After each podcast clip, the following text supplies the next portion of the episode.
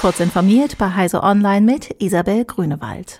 Die Gaspreisbremse ist weiterhin für den 1. März 2023 geplant. Die Gaskundschaft soll aber rückwirkend im gleichen Umfang auch für Januar und Februar entlastet werden. Einen entsprechenden Bericht des Spiegel haben Regierungskreise Heise Online bestätigt. Demnach erhalten Bürgerinnen und Bürger sowie kleine und mittlere Unternehmen von ihren Lieferanten 80 Prozent ihres Erdgas- oder Wärmeverbrauchs zu 12 bzw bzw. 9,5 Cent je Kilowattstunde. Industriekunden bekommen 70 Prozent ihres Erdgas- oder 80 Prozent ihres Wärmeverbrauchs zu 7 bzw. 7,5 Cent je Kilowattstunde. 30 Mitarbeitenden von Twitter in Deutschland wurde im Rahmen des Rundumschlags von Twitter-Neueigentümer Elon Musk gekündigt. Nun gehen sie gemeinsam mit Verdi dagegen vor. Auch in den USA gibt es eine Sammelklage.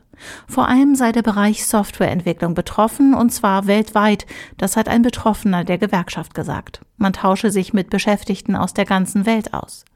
Die Betroffenen, die bei Verdi eingestiegen sind, wollen zudem einen Betriebsrat gründen, denn selbst wenn sie am Ende nicht im Unternehmen bleiben sollten, sollen wenigstens ihre Kolleginnen, die bleiben, in Zukunft besser gegen weitere Schnellschüsse von Musk geschützt sein.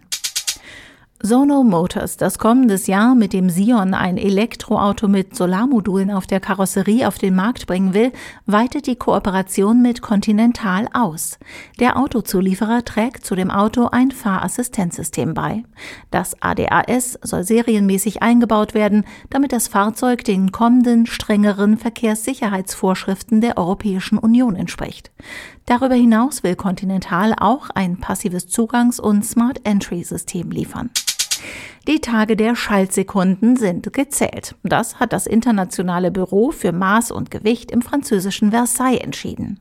Nach 2035 soll die in unregelmäßigen Abständen eingefügte Extrasekunde Geschichte sein. Die Schaltsekunde wurde eingeführt, um die seit 1967 genutzte Weltzeit mit der Erdrotation zu synchronisieren. Das sorgte allerdings für Anpassungsschwierigkeiten bei Computern und IT-Systemen. Nun soll die koordinierte Weltzeit zwischen 2035 und 2135 nicht durch Schaltsekunden unterbrochen werden.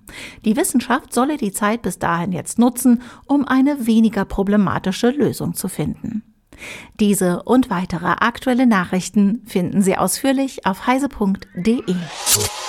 Werbung Agil zusammenarbeiten, mit Spaß ans Werk gehen und Spielraum für eigene Ideen nutzen, das kannst du in der Rossmann IT. Ob in der Logistik, den Filialen, der Zentrale oder im E-Commerce, wir schaffen echten Mehrwert. Wir suchen Spezialisten für unsere drei Bereiche agile Entwicklung, IT-Betrieb und IT-kaufmännische Dienste. Neben Angeboten zum mobilen Arbeiten bieten wir Flexibilität. Lust, Teil eines echten Familienunternehmens zu werden? Dann bewirb dich jetzt unter jobs.rossmann.de.